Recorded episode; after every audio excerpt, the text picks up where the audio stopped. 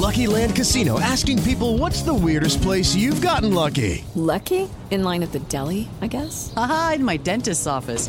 More than once, actually. Do I have to say? Yes, you do. In the car before my kids' PTA meeting. Really? Yes. Excuse me, what's the weirdest place you've gotten lucky? I never win and tell. Well, there you have it. You can get lucky anywhere playing at LuckyLandSlots.com. Play for free right now. Are you feeling lucky? No purchase necessary. Void where prohibited by law. 18 plus. Terms and conditions apply. See website for details. Siete en punto, panorama informativo 88.9, información que sirve. Yo soy Alejandro Villalbazo en el Twitter, arroba Villalbazo 13, es lunes 22 de noviembre, Iñaki Manero. ¿Cómo te va, Iñaki? ¿Cómo estás, Alex Villalbazo? Amigos de la República Mexicana, gracias por seguir en Panorama. Bien, pues vámonos. Vámonos, Alex. Y en el panorama COVID, luego de casi 20 meses de emergencia sanitaria, la Universidad Nacional Autónoma de México retomó los exámenes de titulación en su modalidad presencial. Por otra parte, el estado de Tlaxcala se colocó como líder en avance de aplicación de vacunas contra la influenza en México al registrar 90.200 dosis, 212 dosis hasta el corte más reciente. En tanto, en Baja California Sur aumentaron 200% los contagios de COVID-19 en los últimos días, tras detectarse brotes de SARS-CoV-2 en al menos seis escuelas, decíamos, de la entidad. Especialistas lanzaron una advertencia sobre la, vulnerabilidad de la economía. Más adelante tenemos esta información contigo aquí en Panorama. ¿Cómo van las, eh, cómo van las cifras de la pandemia en México? Las tiene Moni Barrera.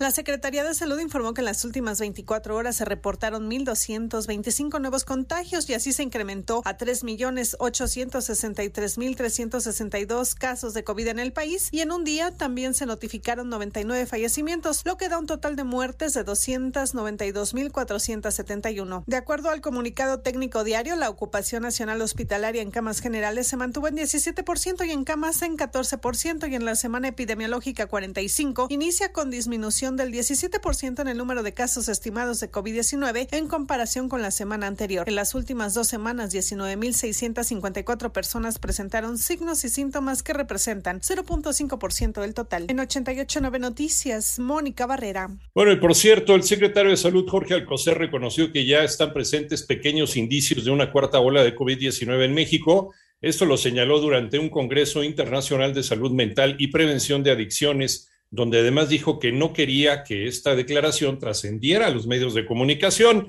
al acusar que muchas veces actúan como distorsionadores de la verdad, pero bueno, pues ya se supo.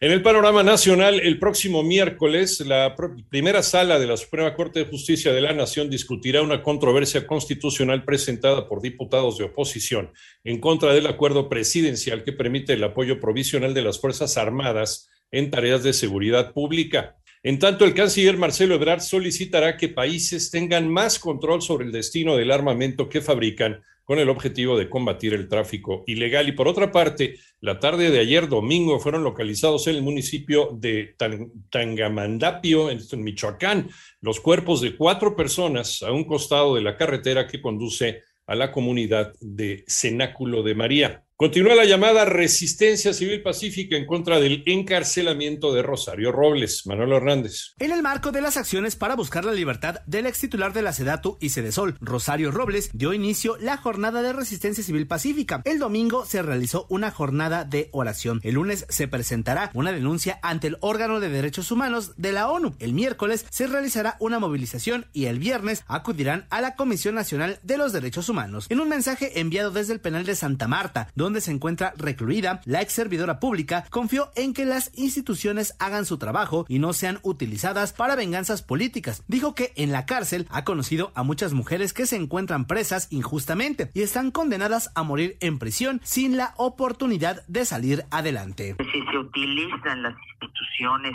de la República para venganzas personales, para venganzas políticas, estamos generando un retroceso muy grave en nuestro país. En 88.9 Noticias, Manuel Hernández. Panorama internacional, cuando menos cinco personas resultaron fallecidas, 40 heridas en Wisconsin, en los Estados Unidos, luego de que un vehículo en el que presuntamente escapaba un delincuente arrolló a los asistentes a un desfile navideño. En Haití fueron liberados dos de los 17 misioneros norteamericanos que fueron secuestrados por un grupo criminal el pasado 16 de octubre. Entre los religiosos se encuentran cinco menores de edad. En Venezuela, la coalición chavista Partido Socialista Unido ganó 20 de las 23 gobernaciones del país durante las elecciones regionales y municipales realizadas ayer domingo.